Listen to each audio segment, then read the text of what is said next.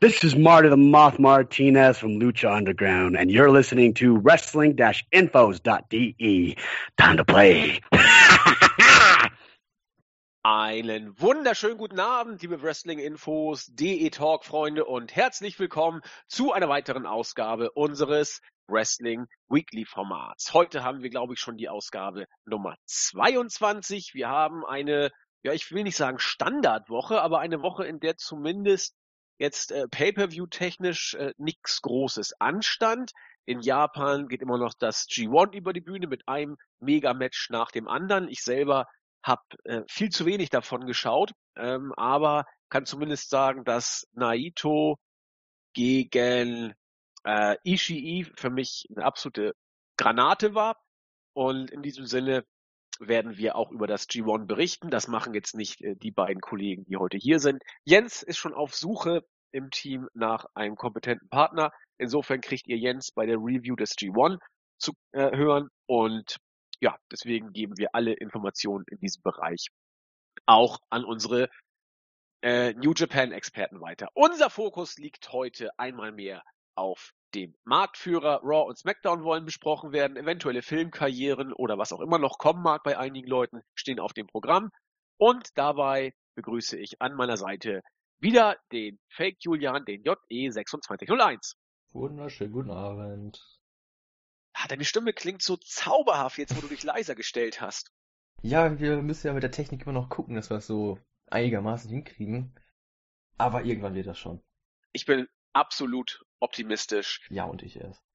Ja, das Problem ist ja wirklich, also wir machen das ja hier über Teamspeak und äh, ja, professionell ist anders, sag ich mal. Aber wir sind ja eben eine kleine Krauterseite und müssen mit dem arbeiten, was wir haben und sind dann ja froh, dass es überhaupt noch ein paar Leute gibt, die sich das anhören. Unser großes Plus ist ja die absolute Unabhängigkeit von WWE. Wir können das genauso sagen, wie wir wollen und wer ist da besser geeignet als der Leidensträger Nummer eins, der sich den Schrott tatsächlich immer noch jedes Mal live anguckt, oder? Ja, es ist mir eine Ehre, sag ich mal. Was ist bei dir denn schiefgelaufen, Junge? Ach, ich weiß nicht. Ich habe einfach zu viel Zeit in meinem Leben. ja, das ist äh, ja und dann mit WWE. Gut, warum nicht? Also ja, die Zeit geht dann rum. Bitte?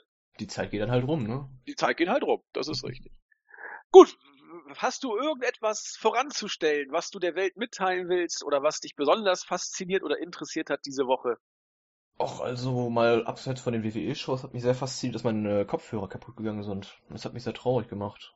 Ach Gott. Ja. Deswegen Ja. sitze ich jetzt hier mit Ersatzkopfhörern, die, wo mir gerade aufgefallen ist, wenn du so ein bisschen lauter sprichst, fängt es an bei mir zu kratzen. Das wird nicht in der Aufnahme zu hören sein, aber das höre nur ich jetzt und also scheiße. Ach, du gräm dich doch nicht. Das will dich jetzt vielleicht nicht beruhigen, aber es gibt noch andere Kopfhörer. Mein, meinst du wirklich? Ich habe davon gehört, ja.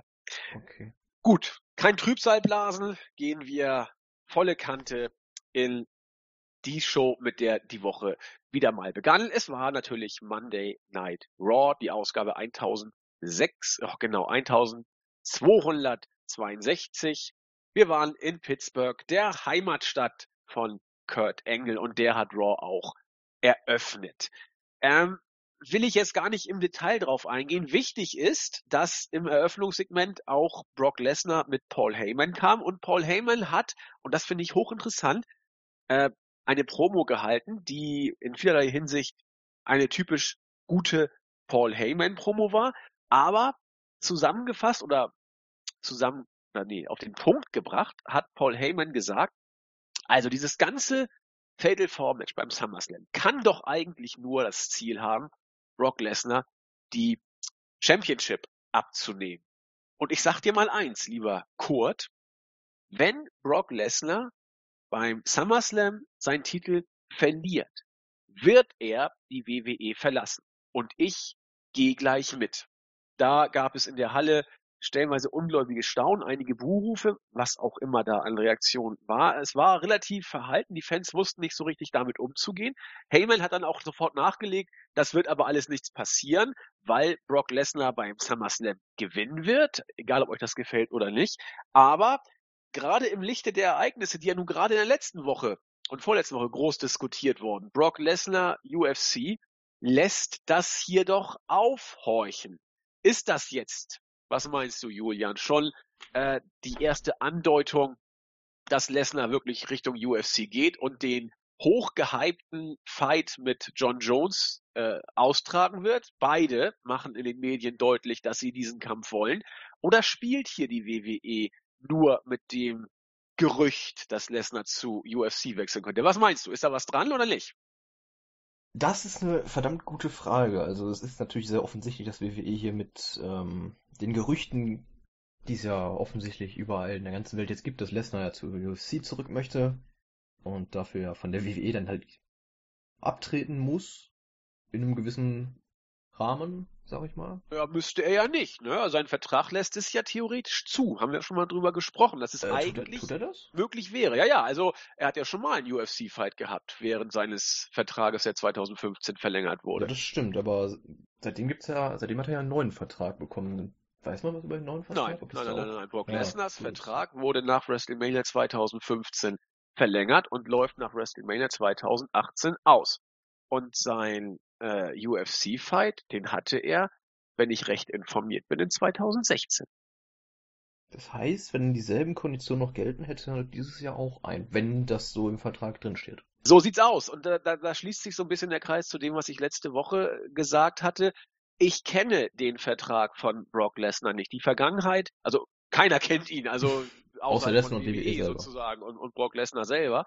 Ähm, aber äh, wenn Brock Lesnar schon mal einen solchen Kampf hat austragen dürfen, dann lässt es zumindest sehr konkret darauf schließen, dass es eine Klausel gibt, die Brock Lesnar das erlaubt. Was ich jetzt nicht genau weiß, ist, äh, wie diese Klausel formuliert ist. Und nach dem Motto, Vince McMahon muss zustimmen oder Brock kann sich's aussuchen, wann immer er will, das weiß ich natürlich nicht. Inwiefern Vince da noch ein Wort mitzureden hat oder es vollkommen zur Disposition von Brock Lesnar steht, das weiß ich nicht. So wie Brian Alvarez und äh, Dave Meltzer sich in dieser Richtung äußern. Äh, die wissen natürlich auch nicht genau, aber die deuten es an. Scheint es tatsächlich so zu sein, dass es alleine in der Disposition von Brock Lesnar steht. Und äh, das wäre natürlich hochinteressant. Allerdings, selbst wenn es nur in der Hand von Brock Lesnar sein würde, ob er einen solchen UFC-Fight machen möchte oder nicht, dann wäre das ja nach aktueller äh, Zeitlage oder Zeit, äh, nach den zeitlichen Grenzen sozusagen, oder nach den zeitlichen Fristen, so ist es vielleicht besser, ja niemals vor Dezember 2017 möglich. Das heißt, wenn es soweit käme, könnte Brock Lesnar, selbst wenn er will, immer noch beim SummerSlam locker den Titel verteidigen und dann nimmt man ihn mit ihm später ab. Die Termine von Brock Lesnar machen ja deutlich, er wird auch nach dem SummerSlam diverse Shows haben und ich glaube, er wird auch bei No Mercy auftreten, so wie ich das mitgekriegt habe. Weißt du da Näheres schon? Äh, nee, ich weiß da gar nichts. Ich wusste auch nicht, dass er bei No Mercy auftreten will oder No Mercy, wie es so schön Nein, No Mercy, ich sag nur No Mercy, weil das irgendwie, keine das Ahnung. Klingt, äh, das klingt so schön französisch, ja. Ja, das, äh, das hat auch, könnte, könnte auch das Motto, willst du dir die Show eigentlich angucken? äh, no Mercy. Also ich, ich, ich muss es nicht vielleicht. Naja, aber... gut, also SmackDown war ja, um mal ein bisschen was vorwegzunehmen, ganz schön anzusehen. Nur bei Raw würde ich tatsächlich auch No Mercy sagen letzte, das letzte Mal war No Mercy auch ein SmackDown. Das war, glaube ich, der erste Pay-Per-View nach der Roster-Trennung. Ich bin mir relativ sicher, dass das so war. Ja, das kann gut sein. Ich möchte fast sogar. Ich mach mal kurz mein Fenster zu, sonst hört man hier ein bisschen Geschrei. Mach das mal. Wie dem auch sei, ähm, alles ist möglich. Also selbst wenn Brock Lesnar wirklich UFC äh, anpeilt, kann er das nicht machen vor Dezember dieses Jahr, diesen Jahr, dieses Jahres, pardon. Es wäre auch möglich, so, so spekulieren Alvarez und Melzer, dass das auch nicht vor Mitte 2018 was wird. Auch möglich. Er muss sich erstmal ein bisschen in Form bringen und was auch immer.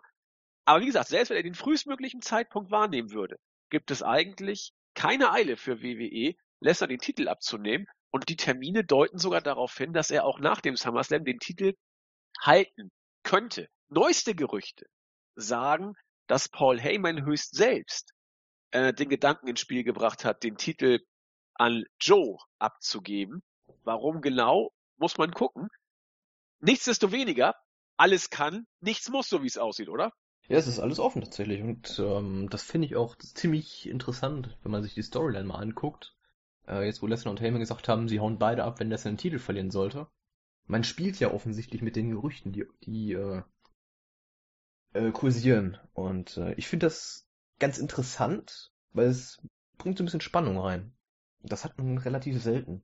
Bezeichnend, dass diese Spannung nicht durch eine Storyline reinkommt, sondern durch tatsächliche Gegebenheiten ja. gewissermaßen, die die WWE sich zunutze macht. Auch ich muss gestehen, äh, ich habe Raw und insbesondere dieses und auch andere Segmente mit einer gewissen Spannung und einem gewissen Interesse verfolgt.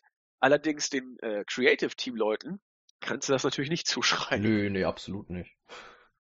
Sonst wäre es auch sehr ungewöhnlich, dass da Spannung durchs Creative Team kommt. Aber es, wie gesagt, es sei denn, irgendwie das Creative Team hat sich so einen Fake-Account von John Jones Twitter angelegt und Twitter jetzt in Richtung Lesnar irgendwie rum. Und hat das alles Wirklich? inszeniert. Wer weiß, wer weiß. Ja, wir kommen dann mit Datenschutz ein bisschen in, in, in die Bedrohung, aber gute Güte, äh, alles für die Quote gewissermaßen. Ja, richtig. Schauen wir mal. Also ich bin gespannt. Äh, alles ist möglich sozusagen beim SummerSlam. Und jetzt durch diese Geschichte, Brock Lesnar wird die WWE verlassen, erst recht. Allerdings, äh, wie gesagt, der Vertrag läuft noch bis äh, April 2018. Also er wird ja nicht vertragsbrüchig. Also das ist schon, glaube ich, Teil der Storyline, ganz, ganz sicher. Äh, Brock Lesnar wird nicht einfach gehen können nach mhm. dem SummerSlam. Das ist Fakt.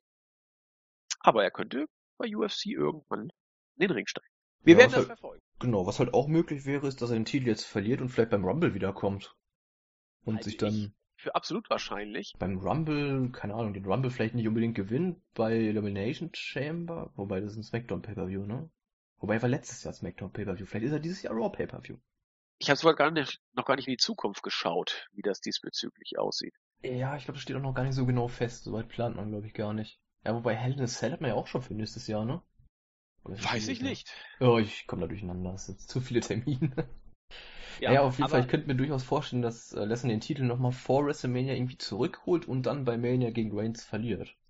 Ja, aber das kann ich mir das auch gut vorstellen, aus diversen Gründen. Entweder, weil man Lesnar so lange den Titel einfach nicht halten lassen will, äh, oder weil er dann irgendwie zwischendurch bei UFC in den Ring steigen kann. Aber das zweite passt ja nicht, weil es zeitlich, wie gesagt, nicht hinhaut. Er könnte ja eigentlich erst so um die Zeit beim Rumble bei UFC überhaupt äh, wegen der Dopingsperre antreten, die ja dann irgendwann auch erst abläuft. Und das wird alles zeitlich irgendwie zu kritisch. Also wenn man Lesnar die Titel abnimmt, dann aus anderen Gründen, glaube ich, als dass er bei UFC in den Ring steigt. Gleichwohl kannst du ihm die Titel trotzdem wegnehmen. Warum nicht? Also. Ja, klar.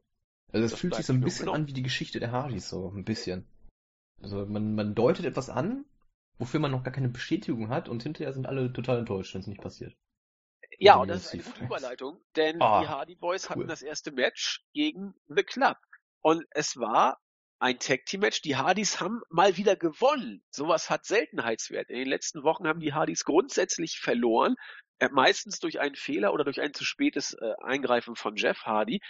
Also es, wie soll ich sagen, es zieht sich langsam mit den Hardys. Äh, denn das Broken Gimmick hat man durch Niederlagen vorbereitet, immer wieder angedeutet langsam kriegt es so einen Kaugummi-Effekt, oder? Ja, habe ich ja schon irgendwann letztes Mal gesagt, dass es für mich schon langsam, oh, vorsichtig, uninteressant wird. Man deutet es an, man deutet es jede Woche an, auch diese Woche, ähm, wieder mit, mit den ganzen Symbolen, mit den Delete-Sachen. Man deutet es immer an, aber es, es wird nicht kommen. Im Zweifel.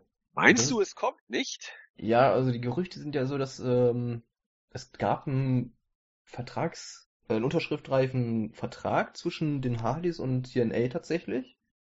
Und äh, man hat sich da mit einem Sprachrohr, ich weiß nicht, wer genau als Sprachrohr fungiert hatte, irgendein Angestellter, ich weiß es nicht mehr genau, keine Ahnung, wer es war. Ähm, auf jeden Fall hat man sich da irgendwo drauf geeinigt, ein Vertrag lag beiden Parteien vor, die Hardys hatten unterschrieben und TNA sagte, ja, ja, wir unterschreiben auch, äh, wir lassen euch den zukommen. Und seitdem hat, haben die halt jetzt nichts mehr von TNA gehört, was so irgendwie ist wie, ähm, keine Ahnung, wenn du dir irgendwie eine, eine Perle suchst und äh, gibst ihr deine Nummer und die sagt so, ja, ja, ich melde mich die Tage bei dir und dann kommt auch nichts.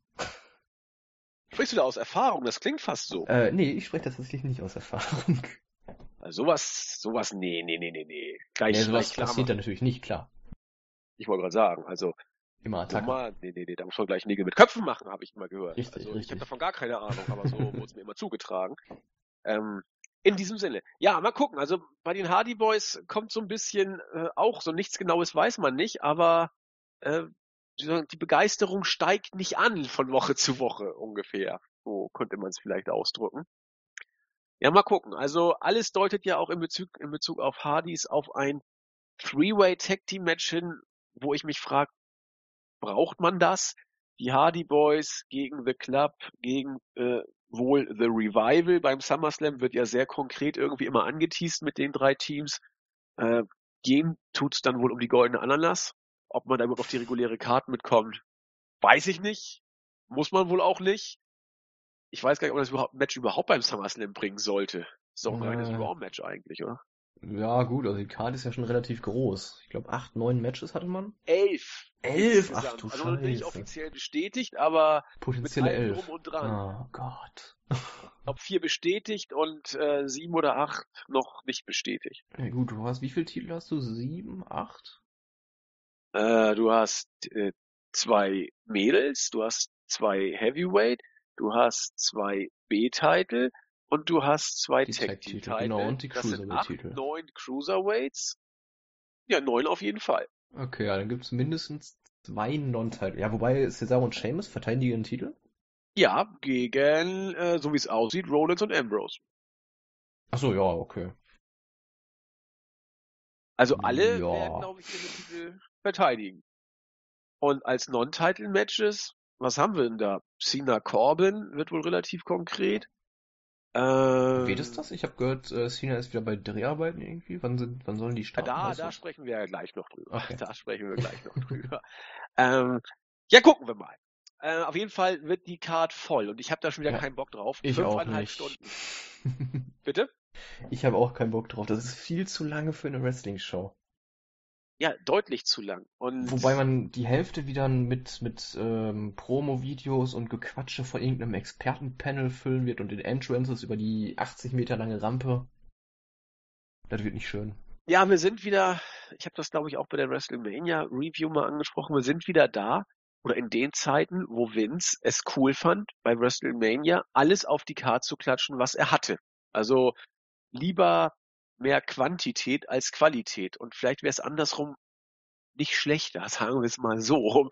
Also es wäre deutlich besser, wenn man äh, weniger Matches, dafür richtig gute und nicht irgendwie fünfeinhalb Stunden Matches abspulen. Ich fand auch WrestleMania zwei, nee, 33 ehrlich gesagt, fanden ja einige wirklich gut. Das, da hat irgendwie wenig geklickt und so lange Shows, äh, irgendwann schaltest du eben ab. Also entweder im wahrsten Sinne des Wortes oder äh, du lässt es über dich ergehen nur noch. Ja. Gut, schauen wir, was mit den Hardy Boys passiert. Auch eine Sache, wo, wie ich finde, es auf einmal Klick gemacht hat, obwohl es eigentlich von der Idee her das Billigste ist, was man sich ausdenken könnte. Oder, oder hätte können. Auf der einen Seite hängt Seth Rollins als Singles-Wrestler ein Stück weit in der Luft. Dean Ambrose seit Monaten unter ferner Liefen und in einer Fehde mit The Miz. Ach, packen wir die beiden doch mal zusammen und teasen die Shield Reunion. Und das Komische ist, zumindest bei mir, es klappt volles Rohr. Wie, wie empfindest du's? Mm, Es ist tatsächlich neben der Universal Title Story das Beste, was man bei Raw hat, finde ich. Also es ist was mit, mit Story dahinter. Ja, Das ist ja wirklich so hingeklatscht und einfach um die drei Stunden zu füllen, so ein bisschen.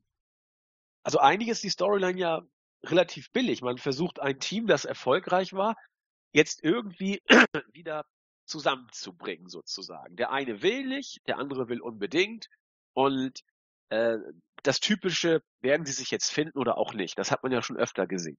Aber ich kann gar nicht mit dem Finger so schön drauf zeigen, wie man äh, oder can't put my fingers on it, wie die Amis glaube ich sagen.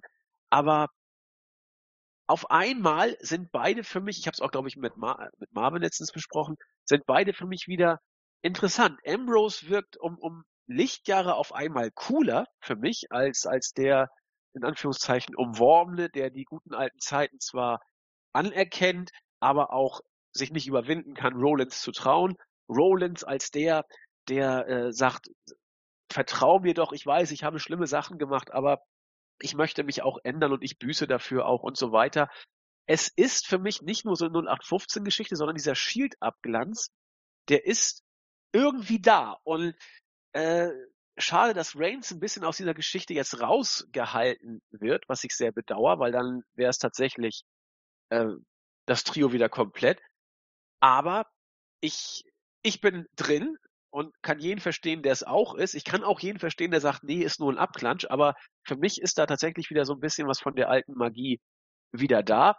Ja, und schade eben, dass sie wohl nur zu zweit um die Tag Team Titles dann beim SummerSlam antreten. Es wird wohl bei Shield Mini bleiben. Oder meinst du, er kommt doch noch dazu? Es wäre das Beste, was man mit Reigns machen könnte. Tatsächlich. Also, es ist ja nicht mal unmöglich, Reigns trotzdem ins Urteilgeschehen zu stecken. Das ist ja, hat man ja früher auch gemacht, als ähm, äh, Reigns und Ambrose waren, glaube ich, Tag Team Champions? Nein, Reigns und Rollins waren Tag Team Champions, Ambrose war US Champion. Genau, so rum war's. Ähm, da hatte man auch ein Tag Team und äh, einen äh, Singles Wrestler. Hat auch wunderbar funktioniert. Es gab keine Probleme mit intern, so dass es irgendwie, weiß ich nicht, zu Streitigkeiten oder sowas kam. Storyline-mäßig jetzt gesehen. Also es ist auf jeden Fall möglich. Und also ich würde es auch geil finden. Vor ja, allen Dingen, weil es ja doch Streitigkeiten gab nachher. Ja, klar, Richtung, Richtung Ende schon, klar, logisch. Ähm, aber ja, es wäre tatsächlich das Beste, was man mit Reigns machen kann, so diesen, dieses, dieses alte Team nochmal aufleben lassen. Weil auch in der letzten, was in der letzten Woche oder vorletzten Woche, als die Fans in dem Segment mit äh, Ambrose und Rollins nach Reigns gefordert haben? Das war in der letzten Woche. Ja, man hätte ihn da, ja gut, nicht unbedingt da rausschicken müssen, man muss ja nicht mal das machen, was die Fans wollen. ähm, aber man kann es zumindest mal registrieren, so intern, als, ähm, okay, die Fans wollen Reigns als äh, Mitglied des, des Shields wieder haben. Ja. Und da würden sie auch akzeptieren mit den Reaktionen, die wir haben wollen. Ja, vielleicht kommt es gerade deswegen nicht, ich weiß es nicht, aber es wäre es wäre einfach eine gute Sache. Also es müsste so ein, so ein großer Moment eben sein, wo, wo Reigns äh, die beiden rettet oder ihn beispringt äh, oder beisteht, besser gesagt. Das wird man dann mal sehen. Aber so könnte man es inszenieren. Also mein Traum ist ja, wie gesagt, ausgeträumt, dass man das beim SummerSlam vielleicht macht oder zu aller Wahrscheinlichkeit nach ausgeträumt. Aber mal gucken, ob man es wirklich auf dieser Schiene lässt. Sprich, äh, Rollins und Ambrose und Reigns bleibt außen vor oder ob man Reigns auch dazu bringt. Aber dann muss Reigns irgendwie in einer Situation eingreifen, weil nichts wäre schlimmer, als wenn jetzt die beiden die Tag-Team-Titel kriegen und Reigns kommt dazu, ey, ich finde euch jetzt wieder cool, ich will auch mitmachen. Also das wäre, nee, das, wär das wird keiner kaufen. Ja, also ich gehe mal davon aus, wenn es aktuell, also wie aktuell weiterläuft mit äh, Rollins und Ambrose alleine, dass es dann irgendwann den Heel-Turn von Ambrose geben wird. Oh, das wäre auch nicht schlecht. Ja, aber es wäre doch wieder aufgewärmt, nur halt mit der, nur halt andersrum. Dann turnt halt nicht Rollins, sondern dann turnt Ambrose. Ach, du meinst, wenn die beiden sich jetzt finden sollten, Titel gewinnen und dann irgendwann später. Ja, genau, ja, irgendwie okay. sowas. Ja, ja.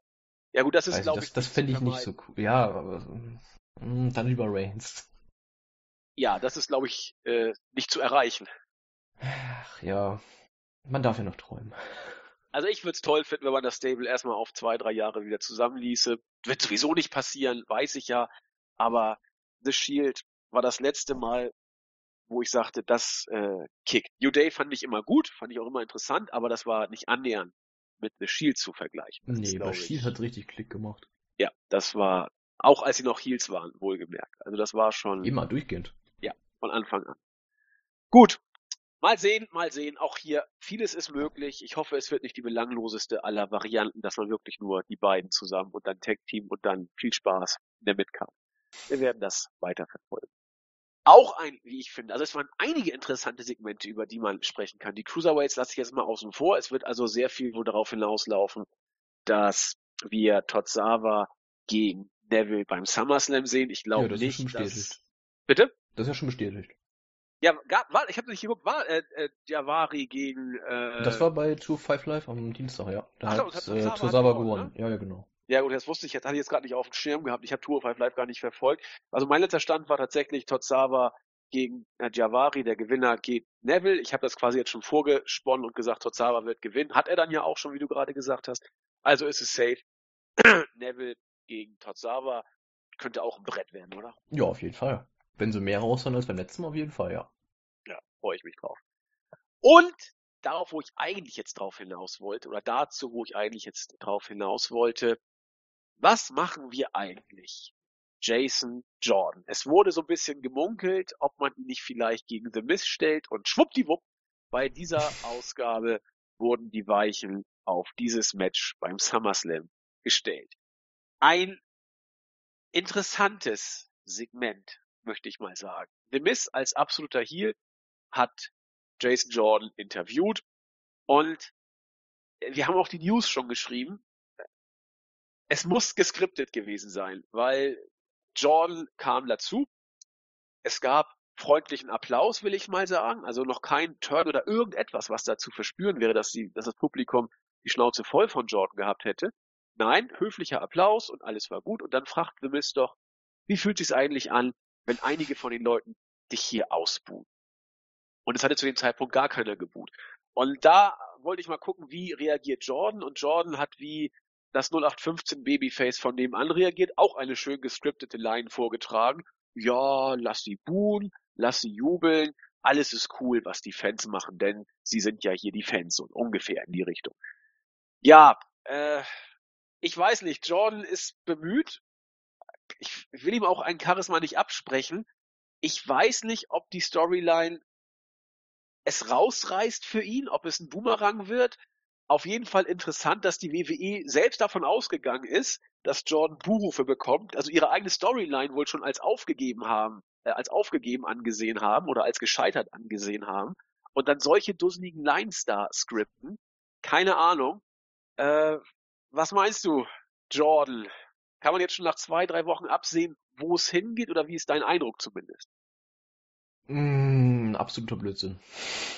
Blödsinn, sagst du? Ja, ich, ich kann ja noch damit leben, dass äh, Jason Jordan der uneheliche Sohn von Kurt Angle sein soll. Von mir aus, okay. Aber diese Promo, die war ja wirklich so vom, vom Inhalt her. Das war, war totaler Blödsinn. Das war doch die Promo, der nette Junge von nebenan. Ja, und genau das nervt mich. Das ist halt einfach kein, kein, kein Gimmick, was ich im Wrestling sehen will. So wirklich. Was willst du denn im Wrestling sehen? Ja, harte Leute, die sich aufs Maul geben. Keine Ahnung, aber ähm, ja, was du gerade schon vorgetragen hast hier mit dem ähm, Lass die Fans buhen, hat auch niemand gebuht. Da, warum bringt man so eine, so eine, so eine Line in der, in der Promo? Naja, weil die, die offiziell davon ausgegangen sind, dass einige buhen würden. Ja, ich, ich das verstehe ich nicht. Warum? Warum geht man davon aus? Weil die Storyline scheiße ist. Ja, aber man hat doch Prinzip, ja, scheiße sag ich mal nicht bis zu dem Moment, aber man hat doch bisher nichts falsch gemacht. Warum sollten die Fans buhen? Man hat Rails nicht in dem Segment. Also, ich, ich kann das insofern nachvollziehen, was du meinst, als dass es doch sehr widersprüchlich erscheinen mag, wenn man eine Storyline bringt, von der man als Creative Team doch eigentlich überzeugt sein sollte, dass sie gut ist, und nach zwei Wochen davon ausgeht, dass die Fans äh, den Protagonisten der Storyline ausbuhen, offensichtlich, weil man davon ausgeht, dass die Storyline vielleicht doch nicht so gut ist. Also das ist, das spricht jetzt nicht für das Rückgrat des Creative Teams oder für die Fähigkeiten des Creative Teams. Nee, Aber überhaupt nicht. Das, das findest du in jeder Raw-Ausgabe, solche, solche Sachen. Ich find's nur interessant, wie man jetzt äh, damit umgeht. Wenn man also wirklich jetzt davon ausgeht, dass das Creative Team jetzt da beim, beim, äh, beim Meeting sagt, okay, die Sache mit Jordan war storyline-mäßig nicht so toll. Wir müssen also davon ausgehen, dass Leute buhen. So, wenn man davon ausgeht, dass das jetzt so in den Köpfen fest ist, dann ist ja die Frage, äh, die sich dann auch stellen muss, was machen wir jetzt, wenn wir davon ausgehen müssen, dass die Leute buhen? Und die Reaktion des Creative Teams war, wir lassen Jordan einfach so rüberkommen, wie den netten Jungen von nebenan, der die Buhrufe zwar registriert, aber der den Fans sozusagen bescheinigt, ja, das dürft ihr, ihr seid ja die Fans. Also er sich quasi so ein bisschen auf der einen Seite so über den Sachen steht, auf der anderen Seite aber sich schon so ein bisschen mit einschleimt wieder bei den Fans. Also das ist das typische Standard WWE Babyface Gebucke, was kein wirklich overbringen wird. Auch Jordan wird das, glaube ich, eher schaden als nützen, diese Art und Weise des Bookings. Denn in ein, zwei Wochen werden die Leute buhen, da bin ich mir relativ sicher. Ja, da wäre ich mir nicht mal so sicher. Ich denke mal, die krasseste Reaktion, die es jetzt erstmal zu erwarten gibt, ist Totenstille. Das ist einfach niemand interessiert, was passiert mit Jordan. Ja, Und das wird ein paar Stunden so anhalten und dann haben die Fans keinen Bock mehr und fangen an zu buhen. Da bin ich mir relativ sicher. Das, das ist gut möglich, aber ich verstehe trotzdem nicht, warum man diese, diese, diese, diese Sätze gebracht hat in der Promo. Weil man Das- bei der WWE davon ausgeht, ja, aber wenn man dass davon ausgeht, Babyface sein muss, das overkommt. ja, aber wenn man doch während der Promo dann merkt, also das hätte, hätte man als Creative Team ja auch sagen können, hey, wenn ihr, wenn ihr merkt, dass die Promo keinen Sinn ergibt, dass, wenn ihr merkt, dass äh, niemand boot, dann lasst diese Zeilen raus. Das ist doch Blödsinn. Nee, aber das ist auch typisch WWE. Das ja, wird dann durchgezogen. klar. Also dann Aber wird die es Realität wieder- einfach so hingebogen, dass da Leute geboot haben. Ja, schlimmstenfalls wird man im Rückblick, beim Pay-Per-View gibt's ja immer so tolle Rückblicke auf die, auf die Fäden, wie die Matches entstanden sind. Und Im schlimmsten Fall wird man tatsächlich Buchrufe hier einblenden. Selbstverständlich. Oh also das Gott. macht man doch immer. Oh Vielleicht schon bei der Hulu-Version von Raw wirst du schon Oh Gott, haben. oh Ich hab's Gott, noch nicht oh Gott. geguckt. Alles ist möglich. Das ist ja ein Trauerspiel. Aber es ist doch normal. So läuft der Laden doch. Ja, das macht's traurig, dass wir Marktführer sind. Ja, werden sie auch bleiben. Eieieiei. Na gut, ansonsten hatten wir bei Raw, was hatten wir noch? Ja gut, äh, Rollins hat gegen Sheamus gewonnen. Okay, also das wird, da wird also sehr, sehr deutlich schon das Tag Team Title Match äh, aufgebaut. Wyatt und Balor wird weiter fortgeführt, so weit, so gut. Und dann waren wir auch schon relativ weit fortgeschritten in Ganz der kurz Show. noch zu Rollins gegen Sheamus. Ja, ganz gerne. Ich, ich fand den Spruch von, ich glaube, äh, äh, Cesaro war es tatsächlich, der zu Rollins sowas gesagt hat wie, ja, du solltest auf dem Network mal so eine Serie machen, Ride die Along. Ride Along, nur dann halt Ride Alone. Geil. Und die Line war super. Problem war nur, Rollins und Cesaro hatten eine Folge mit Ride Along schon gedreht zusammen. Das war das Problem an der Sache. Aber die Line an sich war super. nee, fand ich auch. Vor allen Dingen ist dieses Ride Alone eine mögliche Show, denn wer weiß, wie lange es Ride Along noch gibt, denn bei der WWE wieder der Zeit jede Show auf dem Network irgendwie gecancelt, habe ich das Gefühl. Ja, das ist schade, ne? Also ist ja ich finde, ich habe aktuell ähm, tatsächlich, wenn ich nach dem Bericht noch so ein bisschen Langeweile habe, nicht pennen kann und so die Videos in die Berichte einfüge, die so nach und nach hochgeladen werden, dann gucke ich mir immer so ein bisschen Krams auf dem Network an. Und äh, ja, das klingt traurig, es ist auch sehr traurig, aber es ist, es ist tatsächlich gar nicht so schlecht, wie ich es mir vorgestellt hatte. Also dass es, dass es so schlecht um dich steht, wusste ich ja gar nicht. Wir jetzt irgendwas für dich tun? Also, Och nö, mir geht's blendend, danke. ja, das Nee, ja, nee also Was ich, guckst du denn immer so für schöne Sachen? Äh, Ride Along tatsächlich ist eine ziemlich coole Sache, finde ich. Ähm, und äh, letzte Woche habe ich mir Bring It to the Table angeguckt. Die wollte ich- ich unbedingt gucken. Die, die ist echt ganz interessant. Die aktuelle? Oder? Ja, ja, zum Beispiel. Äh, Also, da habe ich ja das Video in die Gruppe, in die, in die Teamgruppe geschickt mit dem äh, Punjabi Prison Match, wo gezählt wurde, wie oft die Kommentatoren bei dem Match Construction gesagt haben. Und das waren einfach 64 Mal Construction in einem Match. Aber diese Folge, die hat doch, äh, nach dem, was ich gehört habe, bei der Smartmark-Gemeinde eingeschlagen wie eine Bombe. Äh, entweder es ist die Folge oder eine, eine noch neuere, die oder eine, die schon vor ein paar Wochen mal ausgestrahlt wurde, äh, dass, dass die WWE sich über die Smartmarks geradezu lustig macht, sodass viele gesagt haben, ich habe mir alles angeguckt, ich habe alles ertragen, aber jetzt cancel ich das Network, so nach dem Motto. Weißt du, welche Ja, Folge? Ich habe sie noch nicht gesehen. Ich habe auch nicht so viel davon gesehen bisher. Ähm, ich wüsste jetzt auch nicht, welche damit du meinst. Also ich habe das nur Ähm. im Observer Radio gehört. Da haben sich zwei, drei Anrufer äh, gemeldet und ein paar haben was geschrieben, dass äh, in einer, also in der aktuellen Folge angeblich WWE sich geradezu über die Smartmarks und äh, entsprechende WWE Network Abonnenten geradezu lustig macht in dieser Bring It to the Tables Folge. Und dass das viele zum Anlass genommen haben, zu sagen, so, jetzt reicht's wirklich. Jetzt ist der Punkt erreicht, wo das, äh, das fast zu Überlaufen gebracht wurde gewissermaßen. Aber ich habe diese besagte Folge nicht gesehen und ich weiß auch nicht mehr genau, wie sie hieß. Ich weiß, oder ich weiß nicht genau, ich weiß überhaupt nicht, wie sie hieß. Ich weiß nur, dass die WWE da wohl den Bogen überspannt haben soll. Und ich muss mal gucken, welche Folge das war. Ich weiß es auch nicht. Also ich fand, das wäre mir tatsächlich in der, also es ist mir nicht aufgefallen in der Folge, die ich gesehen habe. Das Einzige, was mich so ein bisschen verwundert hat, war am Anfang der Folge, da ist JBL, hat sich an den Tisch gesetzt und hat im Hintergrund im Regal diese Barbecue-Soße von Jim Ross gesehen. Er ist dann nochmal aus dem Bild gelaufen, hat sich eine Mülltonne geholt und die Soße einfach, einfach reingeworfen. Ernsthaft? Ja, das, das fand ich so ein bisschen, hm, allem, Muss jetzt nicht ja unbedingt sein. ist. Ja, eben. Das, ich meine, gut, es ist ja, ähm, so diese, diese Beziehungen zwischen den, den Leuten und Jim Ross ist ja so eine Sache, wie man so teilweise mitbekommt. Aber ich weiß nicht, warum, warum macht man sowas? Das ist Was natürlich ist ja, denn das? Erzähl mal, was, was bekommt man denn so mit? äh, ja, gut, dieser Klassiker halt, dass Vince McMahon sich über seine, seine Gesichtskirmes lustig macht.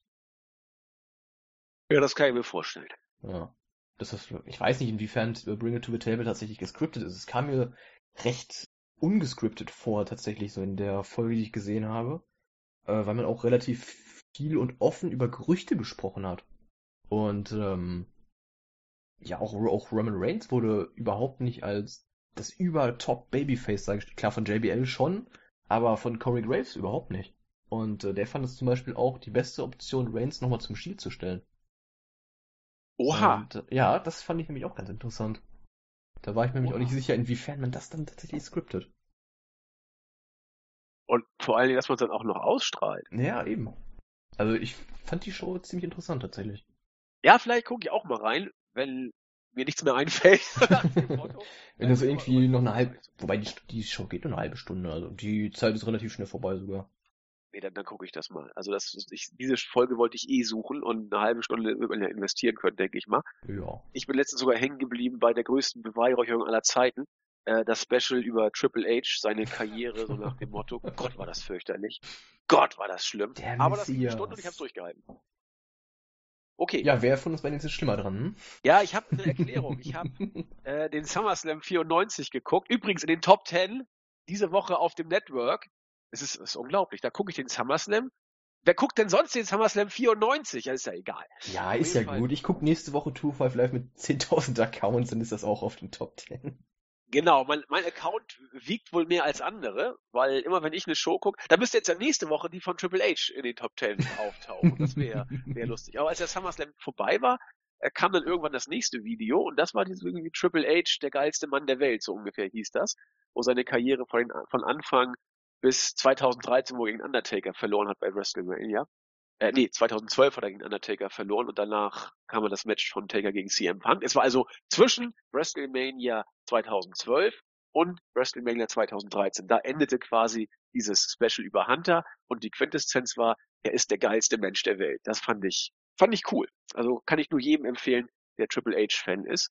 Äh, es gibt in seiner Karriere nichts, was nicht gut gelaufen ist und was er auch nicht alles richtig gemacht Ja, König Nase halt, ne?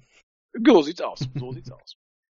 Gut, dann kam ein, eine Geschichte, die viele überrascht hat. Das Triple Threat Match zwischen Roman Reigns, Samoa Joe und Braun Strowman war nicht etwa der Main Event. Nee, es war der Kickoff sozusagen zur dritten Stunde. Der Main Event bestand in dem Match, auch nicht verkehrt, The Big Show gegen Big Cass. Und was jetzt eigentlich ziemlich verwirrend daherkommt, hat wohl seine Gründe, nach dem, was man hört. Äh, und das geht so ein bisschen in die Richtung, darf man eigentlich gar nicht laut sagen, WWE schenkt die letzte Stunde weg, so ungefähr.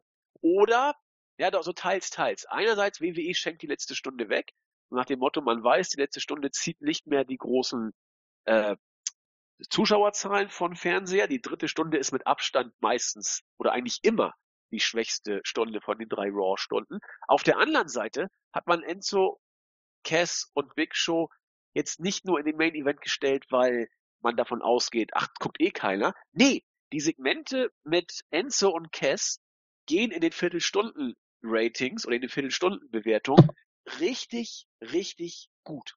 Und man hat tatsächlich äh, auch aus dem Grund Enzo, Cass und Big Show in den Main Event gestellt, weil eben Enzo und Cass Segmente richtig gut laufen. Also eine interessante Randnotiz. Ich habe jetzt noch nicht die, hast du sie gesehen? Oder hat Jens schon, der hat garantiert schon was gepostet, aber ich weiß jetzt gerade nicht, wie die Zuschauer-Ratings waren bei Raw. Oh, ich weiß Äh, dass gestern was kam zu den Ratings. Reingeguckt habe ich noch nicht. Er, er hat sie, glaube ich, relativ, warte mal, jetzt gucke ich auch mal kurz. Er hat sie, glaube ich, jetzt gerade vor ein paar Stunden gepostet, SmackDown und Raw. Wenn du mal guckst, ruf mal bitte Raw auf, äh, wie dieses Mal die Stunden-Ratings waren. Mhm. Äh, Fakt ist aber, dass man tatsächlich Vertrauen in die Zugkraftfähig oder Zugpferdfähigkeiten von Enzo und Cass hat, sodass man sie deswegen auch mal jetzt als Main Event gebuckt hat gewissermaßen. Interessant wäre jetzt mal, ob das sich auf die Zahlen ausgewirkt hat oder ob die letzte Stunde nach dem Triple Threat Match zwischen Reigns, Strowman und Joe gnadenlos eingebrochen ist. Hast du was gefunden? Äh, aber nicht zu den Viertelstunden-Ratings leider. Nee, nee, die, die, die meine ich jetzt nicht. Ich meine jetzt so. erstmal nur diese normalen drei Stunden. Ähm, ähm, ähm, ähm, was hatten wir denn für eine äh, Sekunde? Erzielt ein Rating von 1,65. und Zuschauerzahlen werden dann ja 2,5 immer aufgeteilt. 2,548 Millionen. So, und jetzt in den einzelnen Stunden? Das steht hier, glaube ich, gar nicht. Ah, da bin ich mir nicht so sicher. Warte mal, ich guck mal kurz. Also ich, was- hab, ich muss dazu sagen, ich habe absolut keine Ahnung von Ratings. Macht nichts. Mich interessieren jetzt Ach auch nee, das ist Smackdown. Warte mal, wo bin ich denn hier? Du bist eine falsch, du bist eine zu weit. So, SmackDown, ich gehe jetzt mal in Raw rein. Ja, mach du mal. SmackDown hat 2,5 2,5 Millionen? Ja, Ja gut, Cena Nakamura macht's möglich, ne? ja logisch. Ja, das ist also 2,5 ist für SmackDown ja eine, eine richtige Hausnummer, muss man sagen. So. Äh, Impact Wrestling? Oh, ich habe den falschen angeklickt. Macht ja nichts. Aber ich, ich mach das gleich. Ich bin, ich bin ganz tiefenentspannt. Erzähl du doch mal was über das Triple Threat Match. Ja, das hat mich jetzt nicht gehypt für den SummerSlam, ne? Also. Ich? Nee, gar nicht. Es ist halt einfach, ja, uns fällt nichts ein, wir packen einfach mal die drei außer Lesnar in ein Match rein. Nächste Woche wird es dann vielleicht ein Singles-Match zwischen äh, Roman Reigns und Braun Strowman vielleicht geben, vielleicht Strowman gegen Joe, vielleicht Reigns gegen, gegen Joe. Man wird es mit Matches aufbauen, wie immer. Und, keine Ahnung. Das hype mich jetzt irgendwie nicht. Ich fand das, das Match war jetzt, ja, es war in Ordnung, es war halt nichts großartig Besonderes, aber, naja, Okay, Ich, also du äh, warst nicht geflasht. Ich, ich, es, es war, es war ein typisches Raw Triple Threat Match, um ein Pay-Per-View zwischen Stars aufzubauen. das Ja, war jetzt eben. nicht schlecht, aber hat, hat auch jetzt nicht wirklich da, äh, sag ich mal, die, was sagt man denn da, die, die Salami vom Teller geklaut? Ich weiß nicht, ich versuche mich jetzt gerade und ich versage. Butter vom Brot geschmiert, genommen. hin. Aber die aktuelle Raw-Ausgabe, nee, Schwachsinn, das ist ja die Raw-Ausgabe von, von, von letzter Woche. Aber hier haben wir die aktuelle Raw-Ausgabe. Die hat eine Zuschauerzahl von 3,16 Millionen Zuschauer gehabt. Das ist äh, gar nicht mal so schlecht im Vergleich zu dem, was man sonst hatte. Im Vergleich zum Vorjahr allerdings immer noch über 200.000 oder knapp 200.000 Zuschauer weniger. Und jetzt die Stundenwerte. Die Stundenwerte betrugen 3,19 Millionen in der ersten Stunde, 3,16 Millionen, äh 3,1, doch 3,16 Millionen in der zweiten und, nee, Schwachsinn, 3,27 Millionen in der zweiten und in der dritten 3 Millionen. Das ist äh, etwas mehr als in der Vorwoche. Insofern kann man sagen, das Experiment mit Enzo und Big Show und Cass hat zumindest nicht dazu geführt, dass die dritte Stunde vollkommen abgekackt wäre. Es ist relativ konstant diesmal gewesen bei Raw. Also kann man jetzt sagen, Naja, aber wenn man sich die Zahlen an sich nochmal anguckt, da merkt man ja, dass ähm, in dieser Woche insgesamt ein paar Leute mehr geguckt haben. Also ich denke mal so, wenn man es gegenüberstellt, dann wird eigentlich sich nicht viel geändert haben, oder? Was meinst du? Ja, Wo wenn du, du guckst mal, in der ersten Stunde hatten wir diese Woche 3,104. ja, richtig. Aber in der Vorwoche war 3,165. Also ein bisschen weniger als diese Woche. Das heißt, Ja. insgesamt sind schon mehr als letzte Woche. In der zweiten Stunde dasselbe, auch mehr als letzte Woche. In der dritten Stunde auch. Aber man merkt trotzdem den Abfall von der ersten Stunde, also den, Abfall, den, den äh, Absturz von der ersten Stunde auf die dritte Stunde. ja, aber das sind weniger ja nicht mal geworden 200.000 Zuschauer. Ja, nee, aber Das Ich ist mal da haben wir schon deutlich schlimmere Einbrüche gehabt in der Ja. Vergangenheit, was die dritte Stunde angeht. klar, also logisch. Das, das, das, das, ich ist, gerne. das ist im Rahmen. Insofern meine ich, dass das Experiment ist jetzt kein, kein totaler Reinfall geworden. Wenn ich mir jetzt mal die Vorwoche da angucke, äh, da waren es ja, waren es fast 100.000 weniger. Also das ist, nee, Schwachs, was erzähle ich denn da? Nee, doch, fast 100.000. Doch, doch. Aber egal. Wie dem auch sei, das wollten wir hier nur als kleine Randnotiz angemerkt haben. Äh, das war der Grund dafür, warum man das so gemacht hat, wie man es gemacht hat. Ansonsten hast du vollkommen recht. Man baut auf diese Weise die SummerSlam-Matches auf. Enzo Amore, der absolute Pfosten, also immer noch, es ist großartig. Erstmal greift er in das Match ein, als Big Show zwar in der Bedrängnis war, aber äh, jetzt nicht irgendwie kurz vor der Aufgabe oder durch unfaire Aktion oder was auch immer da malträtiert wurde. nicht nur, dass er Big Show sozusagen äh, das Match gekostet hat, sondern er hat auch durch seinen Eingriff ungefähr gar nichts ausrichten können, weil Cass ihn relativ schnell abschütteln konnte und mit einem Big Boot sofort ausgenockt hat. Also ich finde es faszinierend. Enzo kommt rüber wie der letzte Geek, wie der letzte Heel und trotzdem funktioniert der Junge. Der Kerl ist doch ein Phänomen. Ja, ein Phänomen, das ich nicht sehen möchte. Aber viele andere offensichtlich schon. Ja, und das, das fasziniert mich. Also, mich nervt der Kerl nur noch. Also, ich, ich finde das interessant.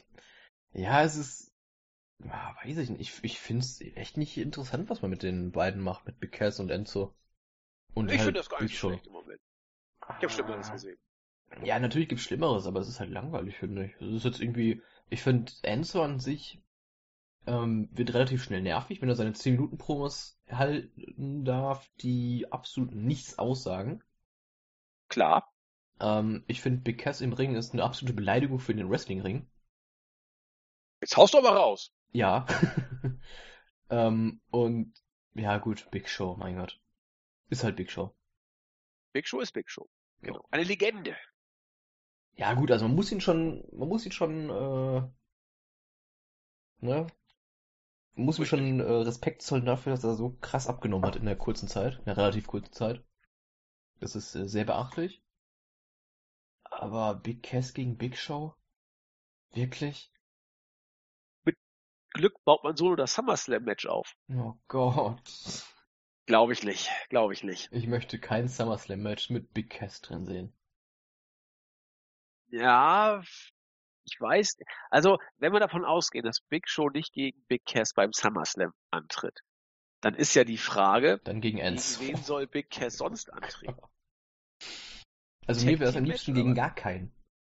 Nee, aber ich glaube nicht, dass wir ihn äh, nicht beim SummerSlam sehen. Ich bin mir relativ sicher, dass er auf der Karte landen wird, irgendwie. Oh, pass auf. Eins gegen zwei Handicap-Match gegen Big Show und Enzo. Ja, natürlich! So kriegst du das, so kriegst du Cass als Heel bestimmt over. Ja, und du das- das in Traurige- Über Überzahlsituation stellst. Ja, ja, logisch. Das Traurige ist, das wird nicht mehr in der Pre-Show stattfinden. Und das Lustige ist, die WWE könnte sowas tatsächlich bucken, Mhm. um zu zeigen, wie gefährlich der Junge ist. Doch, das ist doch, das ist doch so gerade, geradezu in die Augen springen. Es wird so kommen. Glaub mir. Dann bin ich der Erste, der den SummerSlam abschaltet. Und ich gucke mir schon viel Und von der WWE an. Opener ist, Ja, dann okay. hast du schlechte Karten. Dann gehe ich in der Zeit pinkeln. Ja, okay. Also das, das will ich sehen. Doch, Cass gegen Big Show und Enzo, da würde ich Geld für bezahlen. Das, das, das kann nur großartig werden. Das Genau, kann nur gut werden, wenn es ein No-DQ-Match ist. Ich, ich bezahle ja sogar Geld dafür. Also insofern äh, passt das ja schon. Okay, das war Raw. Also einiges Interessante war durchaus dabei. Und ja, weiter Baileys geht's. Verletzung hat man noch nicht, ne? Ach ja, Bailey, Bailey, Bailey. Ja. Bailey gegen Jax. Oh, da kann man auch vieles zu sagen. Erstmal überhaupt Bailey jetzt äh, aus den tiefsten Tiefen in die höchsten Höhen zu bucken. Das ist schon mal ein Phänomen, was die WWE immer noch zu glauben scheint, dass man das machen kann und die Fans damit auch äh, überzeugen kann. Es klappt wie immer nicht. Bailey ist absolut abgekühlt und ja, dass man sie jetzt gegen Sascha Banks hat gewinnen lassen aus heiterem Himmel, hat an diesem Zustand nichts geändert. Oh, Überraschung.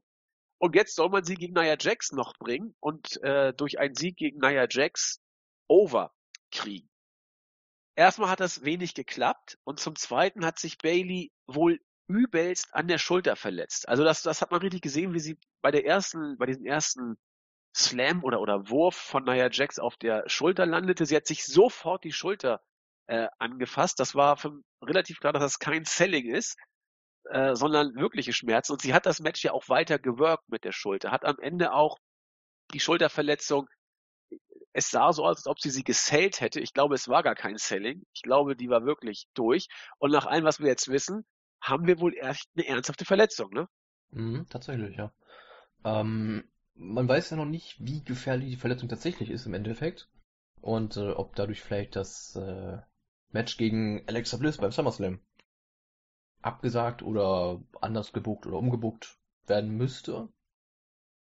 Ähm, das wird in den nächsten Wochen, glaube ich, habe ich vorhin gelesen. Äh, wird das nochmal ermittelt. Und ähm, ja, es ist nicht das erste Mal, dass Nia Jax so negativ auffällt, ne? Nee, wobei ich jetzt hier, wenn man sich diese Aktion anguckt, das sah für mich nach einer Standardaktion aus. Ja, ich weiß nicht, ob man ihr dann einen Vorwurf machen kann. Wenn Nia Jax nicht mal einen Standard-Move machen kann, na, vielleicht hat auch Bailey kritisch. Fehler gemacht. Ich weiß nicht, wer hier den Fehler Ich habe gemacht die Situation jetzt gerade nicht vor Augen. Ähm, ich weiß nur, gegen, gegen Charlotte war es damals, dass sie, ähm, dass Charlotte den Moonsault vom Top Rope nach draußen gezeigt hat und dass Nia Jax irgendwie an den Füßen gefangen hat, sodass Charlotte mit dem Kopf voran auf den Boden aufgeknallt ist. Ja, das super. Also, dass Nia Jax äh, noch relativ grün hinter den Ohren ist, das ist bekannt. Also auch ihr Aufstieg ins Main Roster war vielleicht etwas zu früh, um es mal so zu sagen. Aber ich weiß früh. nicht, ob man daraus jetzt pauschal sagen kann, sie ist schuld an der Verletzung von Bailey. Ja, nee, das Guck auf dir jeden die Fall nicht. Aktion Nee, mal an. Also- Muss ich machen, ja. Die ist in den Highlight-Videos, glaube ich, auch drin. Also, wenn ich mir diese reine Aktion als solche angucke, kann ich jetzt nicht sehen, dass Jax da einen Fehler gemacht hat. Aber ich müsste es mir auch nochmal genauer angucken. Ich will jetzt auch nicht pauschal sagen, äh, Jax hat keinen Fehler gemacht. Ich kann es eben jetzt nur nicht erinnern, dass es so war. Es war zumindest nicht so, dass man auf den ersten Blick sieht, oh, da hat sie gebotcht. Das, äh, vielleicht ist auch Bailey einfach nur unglücklich gefallen. Das müsste man Mhm. nochmal eruieren. Äh, Fakt ist, dass Bailey verletzt ist. War das Und- bei dem Moment, als äh, Jax Bailey aus dem Ring geworfen hat? Oder schon vorher? nee, als sie aus dem Ring geworfen hat. Ah ja, okay, dann habe ich es gerade gesehen. Und da, Ja, sie hat sich sofort die Schulter gehalten, als sie Mhm. unten aufgekommen ist. Und ich finde, bei der Aktion habe ich nichts gesehen. nee, sieht aus, als hätte sie einfach nur geworfen, wäre schlecht gefallen oder so. Ja, genau, also sie hat Ähm. nicht irgendwie was Schlimmes gemacht. Sie ist einfach Nö. unglücklich aufgekommen, offensichtlich. Ja, genau. Und da kann man Jax, glaube ich, in diesem Bereich wohl keinen Vorwurf machen. Äh, beim zweiten Mal sah es, fand ich, schon übler aus. Ähm, sie ist ja nochmal auf die Schulter geknallt. Und da sah Jax vielleicht nicht ganz so glücklich aus. Andererseits war die Schulter da auch schon verletzt. Also wir werden das in den nächsten Tagen aufarbeiten. Äh, Fakt ist, Bailey ist verletzt und wir werden sehen, wie sehr. Ob sie beim SummerSlam antreten kann oder nicht, ist derzeit weder bestätigt noch dementiert. Äh, alles quasi hängt auch hier in der Luft. Ja, wir werden es herausfinden. Äh, schön finde ich aber auf jeden Fall im Highlight-Video hat man rausgeschnitten, wie Nia Jax diesen äh, Elbow Drop ein bisschen daneben gesetzt hat. Wird seine Gründe haben. Ja. Gut. Kommen wir zu SmackDown. Da fing das, fing die Show an mit einem Match, das man unbedingt sehen wollte. AJ Styles gegen Kevin Owens. Haben wir jetzt ja nur auch schon ein paar Mal gesehen. Es war die ultimative Revanche und man hat ein Ende genommen, wo ich dachte, nee, nicht ernsthaft jetzt. Doch, man hat's gemacht. Nach äh, 16,5 Minuten hat Styles nach einem Einroller gewonnen. Es war für jeden offensichtlich, dass Owens schon vor dem ersten Count wohlgemerkt die Schulter offen hatte. Er zappelte sogar noch mit dem, mit dem Arm Richtung Referee. Guck mal hier, alles ist gut, alles ist gut. Der Referee zählt durch und wir haben jetzt quasi ein erneutes Fuck-Finish. Auch der, der Referee-Bump war auch geil, oder? Der war super, ja. Das hat mich so ein bisschen. Ich habe letztens irgendwo ein Video nochmal gesehen. Ähm. Oh, wo war das denn? Das muss ich echt mal raussuchen. Das war ein Video, wo es auch einen Ref-Bump geben sollte, aber der Referee war teilweise, äh, war in der, in der Situation, beziehungsweise generell relativ neu in seinem, in seinem Job gefühlt und äh, sollte mit einer Clothesline ausgelockt werden, aus Versehen. Und äh, anstatt sich auslocken zu lassen, hat er dann nicht gemerkt, dass die Situation schon kommen sollte und hat sich geduckt. Und dann ging es halt nicht mehr mit dem aus Versehen auslocken, deswegen haben sie den, den Referee in dem Moment ähm, absichtlich zusammengeschlagen. Was, was, ja, sauber, vernünftig. Muss ich mal Aber raussuchen, das Video Was sollte das denn? den Sollte man uns hier den Eindruck vermitteln, dass der Referee getroffen wäre? Ja, ich weiß es nicht. Das Es war so evident, dass er ihn nicht getroffen hat. Ich glaube, das hat man sogar aus der letzten Reihe gesehen. Das hätte man sogar durchs P- Punjabi Prison durchgesehen, dass man ihn nicht getroffen hat. Ja, Ich Oh, fand's witzig. war das geil. Und dann auch noch, oh, ich bin blind. Ich bin blind. Oh Oh Gott, oh Gott. Gott. Ich habe mein Augenlicht verloren. Also guckt, also ihr werdet es ja bestimmt gesehen haben. Falls ihr es nicht gesehen habt, guckt euch in den Highlight-Videos hier mal an. Es ist zum Fremdschämen, dieses, dieses Ding. Also so eindeutig, dass der Referee nicht berührt wurde. Und dann zählt er großartig, dass er nichts mehr mitbekommt und kann dann natürlich auch nicht sehen, dass Kevin Owens überhaupt gar keine Schulter auf dem Boden hatte. Also das war, das war großartig. Ähm, ja, und äh, jetzt haben wir ja dadurch eine tolle Situation, denn nach dem Match regte sich Kevin Owens unglaublich auf, wurde auch handgreiflich backstage, also eigentlich äh, klare Suspendierung plus Körperverletzungsklage, was auch immer. Aber er wird hart bestraft mit einem weiteren Titelmatch. Und der Referee wird Shane McMahon sein. Von Daniel Bryan kurzerhand bestimmt. Shane war zuerst auch irritiert, trotz dessen, dass er schön braun gebrannt war. Aber er hat sich dem auch nicht äh, widersetzt. Shane wird das machen. Es gab vorher Gerüchte, dass Shane vielleicht gegen Kevin Owens antreten würde. Ich war einer von denen, der das gerne gesehen hätte. Aber man hat sich jetzt dazu entschlossen, endlich mal wieder Styles gegen, äh, gegen Owens mit Shane als Guest Referee zu bringen. Wird das dadurch jetzt irgendwie besser? Nö. Nö. Sonst noch was? Vielleicht muss auch was sagen. Ja, ich denke mal, wenn es so weitergeht, dann wird Shane vielleicht gegen Owens bei WrestleMania antreten. Du willst das noch ein. Dreivierteljahr strecken? Locker. Oh, Aber ganz locker. Ja, okay. gruselig. Vielleicht, vielleicht auch schon beim Rumble oder Survivor Series oder so. Auf jeden Fall bei dem großen Pay-Per-View, nicht beim B-Pay-Per-View. Das wird Shane nicht machen. Also Rumble kann ich mir vorstellen. Rumble kann ich mir gut vorstellen sogar, ganz Ja. ehrlich. Warum Also, nicht? Ich bin mir relativ sicher, dass man mit den ganzen Andeutungen, die man jetzt schon hatte, Owens gegen McMahon stellen will. Also das fände ich nicht verkehrt. Auch hier vielleicht nochmal eine Aktion oder eine, eine Ansage. Wir hören ganz, ganz oft auf der Startseite oder auch im Board oder auch bei uns im Team, kann ich auch alles verstehen. Warum immer Owens, äh, Owen, Entschuldigung, äh, den nicht. Warum immer Shane? Warum stellt er sich immer gegen die großen Stars und warum hält er sich für was Tolles? Ich glaube, das ist gar nicht der Punkt. Letzten Endes trifft diese Entscheidung nicht Shane McMahon. Shane ist nichts weiter als ein Teil äh, der Talent-Crew sozusagen, des Rosters. Er wird äh, in die On-Air-Rolle des, des Commissioners gesetzt, hat aber de facto überhaupt nichts zu sagen. Nee, das Und- glaube ich auch. Ja. Wenn irgendjemand Matches mit Shane bookt, dann ist das genau sein Vater. Immer noch ist Vince derjenige, der das hier macht. Vince, und das traue ich ihm auch nach wie vor zu, kann schon erkennen, wann ein Wrestler gut ist und wann ein Wrestler nicht gut ist. Das ist aber nicht der Aspekt, der Vince bei seinen Entscheidungen leitet, wen book ich gegen wen. Der einzige Aspekt, der Vince bei seinen Entscheidungen leitet, wen er gegen wen stellt, ist der, äh, glaubt er, dass dieses Match äh, ein Draw wird oder nicht. Und es ist tatsächlich immer noch so. Matches mit Shane McMahon sind Draws. Die ziehen. Die meisten Fans wollen das sehen. Und äh, Vince weiß, dass Shane ein eher limitierter Wrestler ist. Also eher ein Stuntman, der im Ring seine Spots abspult. Aber Shane ist der Faktor, der Leute dazu bringt, Pay-Per-Views zu kaufen. WrestleMania ist ein super Beispiel.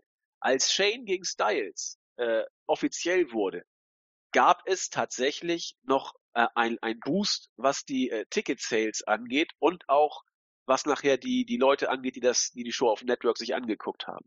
Shane ist nach wie vor ein Faktor und deswegen wird er auch gebuckt und deswegen auch bei größeren Shows auch wohlgemerkt. Ne? Ja, das klar. ist der Grund. Ja, ich bin mir auch relativ sicher, dass das Match kommen wird. Ähm, was geht noch zum Segment? Also SmackDown läuft natürlich wieder die Welt, ähm, in der äh, Straftaten mit Titelmatches belohnt werden, wie schon bei Randy Orton mit der Brandstiftung damals gegen Bray Wyatt dann. Jetzt nochmal Kevin Owens äh, Körperverletzung und was aber noch? Vandalismus so ein bisschen. Ja, leicht. Auf jeden Fall Körperverletzung vor den Augen der höchsten Chefs auch. ja. War super, ne? Also. James wird, das, äh, wird äh, ähm, suspendiert und Kevin Owens kriegt ein Titelmatch. Vielleicht hätte Ellsworth auch mal irgendjemanden schlagen sollen, dann wäre er nicht suspendiert worden. ja, er hätte auch ein Titelmatch bekommen. ja, genau. Jinder Mahal gegen James Ellsworth. Auch dafür würde ich zahlen. Wird ein Traum. Ich sag dir das. Ansonsten hatten wir die Usos, die viel rumphilosophieren. Die werden ja gegen New Day offensichtlich wieder antreten beim SummerSlam. Die Fehde geht weiter. Ein, wie ich finde, bärenstarkes Fashion Files Segment. Äh, Twin Peaks und so weiter. Also Großartig. diesmal war ich wirklich geflasht. das war so großartig. ne? Ich fand die Fashion Files, beziehungsweise äh, Breezango, das ist immer ein Highlight bei SmackDown. Immer diese Einspieler, das war großartig. Aber diesmal war es besonders großartig, fand ich. Ja, es ist, es, Ey, man kommt aus dem Lachen nicht mehr raus und trotzdem ist, ist Spannung in der Sache drin. Ja, es Vor allem ist, auch die, es die ist. Ascension diesmal großartige schauspielerische Leistung, muss man dazu sagen. Hammer. Ich, ich fand die schon bei NXT immer super, einfach von, von der Darstellung, von ihrem, von ihrem Gimmick her. Natürlich war es so, ein- so ein bisschen Abklatsch, aber ich fand, sie haben nochmal irgendwie was Eigenes reingebracht, so, so einen leichten Touch. Bisschen Ähm. abklatscht, das, die Ascension sind neben der Abklatsch. Ja, ist ja Aber in diesem Segment waren sie geil, weil sie herrlich Ja, super, ja. sich selbst parodiert haben und dabei nicht scheiße wirken. Man kann sich ja auch selbst parodieren, das wirkt irgendwie anbiedern, aber es war gut. Ich Ja, fand es richtig. richtig gut. Ich fand auch äh, als, als kleinen Fun-Fact, hast du gehört, was Fandango gesagt hat? Ja, aber ich ja hab's irgendwie vergessen. So eine, so eine kleine, ähm, als er da aufgetaucht ist, hat er irgendwas gesagt. Und bei Twin Peaks macht man auch diese Rückwärtsbotschaften hin und wieder mal. Und das war ja auch so eine, wo er was rückwärts gesagt hat. Und, Ach so, äh, ja, ich gucke Twin Peaks ja nicht. ja, ich auch nicht, aber ich habe so ein bisschen was davon mitbekommen. Äh, Ah, man, hat, klar. man hat tatsächlich, äh, Fandango hat tatsächlich gesagt, in reverse, rückwärts. Geil! Ja. Hammer. Also ich glaube auch irgendwie, äh, ich hoffe, dass man denen so ein bisschen kreative Freiheit da lässt, weil ich traue das Ding Creative Team nicht zu, sowas Cooles zu bringen. ja, es ist, es ist ein krasser Kontrast, ne? Alleine Also, Bella Twin Peaks. Ja, und, und auch die ganzen anderen Sachen drumherum, das sind ja alles, ähm, ich weiß nicht, wer hieß, die ganzen, ganzen Bilder, die drumherum hingen, das waren ja alles so Hinweise auf andere Filme von dem, Von David Lynch, Eraserhead, Genau, das mit richtig. Sting oder äh, Blue Velvet. Äh, ja, genau. Das ist schon, das ist, das ist, das ist schon geil. Das ist super gemacht, ja. Es, es Also- ist viel Liebe drin. Ja, Viel Liebe zum absolut. Detail. Und das ist super. Es Absolut. lohnt sich, es lohnt sich jede Woche, sich das Segment anzugucken. Ja, fast jede Woche, sage ich. Du bist dann noch euphorischer. ja. Okay. Äh, wrestlerisch gab's aber auch, wie gesagt, dieses Mal hochwertiges. Wir haben Styles gegen äh, Owens ja bereits erwähnt. Rusev gegen Chad Gable fand ich richtig stark. ja Zehn. Minuten waren's letzten Endes. Und ich, ich, ich find's unglaublich, was, was, was die beiden, also unglaublich ist falsch. Ich finde, die beiden haben richtig was rausgeholt. Ich find's nur schade, was mit Chad Gable hier offensichtlich passiert oder ihm auch nicht passiert. Er war ja ein Aufbaugegner jetzt für Rusev letzten Endes. Ich hoffe, dass man Chad Gable als Singles Wrestler zu NXT zurückpackt und ihn da äh, sich entsprechend aufbauen lässt. Match war wie gesagt super. Was danach kam, fand ich der Gipfel der Belanglosigkeit, ganz ehrlich. Rusev verliert gegen Cena, sagt, nachdem er gegen, seien wir ehrlich, Chad Gable, ein bis Mitkader bei SmackDown Live gewinnt. Ich bin der Geiste. Gegen Cena habe ich eigentlich nicht richtig verloren. Er hat nur die Flagge da irgendwie reinstecken dürfen. Und weil mich keiner besiegen kann, auch Cena nicht, äh, beim SummerSlam könnte ich gegen jeden gewinnen. Randy Orton kommt raus und sagt, das passt ja ganz gut. Ich pfeife, habe auch keinen Gegner, da jetzt äh, der Great Clubs Kali doch nicht in den Ring steigt. Äh, du bist jetzt dran. Und so hat man quasi mit der erbärmlichsten äh, Überleitung ein Match aus dem Boden gestampft. Rusev gegen Randy Orton, null Storyline, erbärmlich hergeleitet. Ich dachte, ich guck nicht richtig. Na, ich war auch ähm, wirklich an so einem Moment, äh, ich hatte keine Socken mehr an, aber hätte ich welche angehabt, das, das Segment hätte es mir ausgezogen. ja. Ja, und bist gehypt? Nee, absolut nicht. Das wird gruselig. Das ja, Match wird okay. es, Also, es wird gruselig im Sinne von nicht gut und nicht im Sinne von House of Horrors Match. Nee, richtig. Hauptsache, alles auf die Karte, was wir haben. Ja, natürlich. Ist ja SummerSlam, ist ja alles drauf. Ja, fürchterlich, fürchterlich, fürchterlich. Also, das ist das, ich meine, zwei Wochen vor der Show so einen Aufbau zu bringen, ist, äh, das ist ja schlimmer als Bray Wyatts Fäden, die auf, aus dem heiteren Himmel kommen. Ja, gut, wobei die Fehde mit äh, Finn Balor ja schon ein bisschen länger geht als zwei Wochen. Ja, aber sie, auch sie begann aus heiterem Himmel. Ja, ja, klar. Immerhin haben sie ja dieses Dämonengimmick als Anknüpfungspunkt sozusagen. oh, nee, bloß nicht. Das was glaubst du denn? Finn Balor Ja. wird als Demon King da einmarschieren. Ich, ja, natürlich, klar, aber das ist doch absolut nicht das, was das Demon-Gimmick sein soll. Das ist doch nicht irgendwie, ja, hier, der Gruselgraf tritt gegen den König der Dämonen an. Doch, genau, das ist es. Ja, das, das wird man machen, aber das ist doch nicht der Sinn, den man bei NXT damit aufgebaut hat. Ich, klar, das ist Vince egal, das ist ihm scheißegal. Der sieht einen Dämon, ja, okay, Bray Wyatt passt. Das ist der Sinn, den A. Vince gerne hätte und von dem Vince B. glaubt, dass es die meisten Tickets verkauft. Ja, Moin. jetzt wahrscheinlich auch, klar. Und deswegen wird es auch so weitergehen. Naja. Es ist, wie es ist. Aber der Main Event. viele haben gesagt, wieso verballert man denn so eine Paarung bei SmackDown Live? Auch ich war arg irritiert. John Cena gegen Shinsuke Nakamura in einem WWE Number One Con nee, WWE Championship Number One Contendership Singles Match. Was für ein Wort. Ähm, ja, das Match, ich sag's mal so, war stark, weil keiner im Vorfeld wissen konnte, wie es ausgeht. Mit 13 Minuten vielleicht ein bisschen kurz, aber für das, was es war, war es eigentlich doch das Brett, das man sich erwarten durfte. Beide haben sehr, sehr gut gewirkt, haben auch, wie ich finde, gut zusammengepasst. Äh, Nakamura hat gewonnen. Er hat nicht nur gewonnen, was ich im Vorfeld, ich, ich muss es bekennen, ich habe gesagt, er wird niemals clean gewinnen. Es ist so gekommen. Und natürlich geht auch die Spekulation los, warum? Warum verliert Cena das Match clean? Er hat schon mal Matches clean verloren in der Vergangenheit, um Leute over zu bringen. Warum jetzt? Er ist doch gerade erst wiedergekommen. Und noch wichtiger, die Storyline, die man angedeutet hat für beide Worker, ging eigentlich in andere Richtung. Cena hat eindeutig gesagt, er will Jinder Mahal beim SummerSlam. Das hat er auch so on air gesagt. Und äh, Nakamura hat gesagt, er hätte gerne den US-Titel von Kevin Owens oder AJ Styles. Jetzt hat man es anders gemacht. John Cena hat derzeit offiziell noch gar keinen Gegner für den SummerSlam. Und Nakamura wird jetzt gegen Jinder Mahal antreten. Der Grund, könnte ein merkwürdiges Wort sein, das ich äh, noch gar nicht kannte. Du kennst es besser. Welches Wort könnte ich meinen? Ähm, ja. Na, grübel mal. Ähm, ähm, ähm, ähm. Film? Bitte was?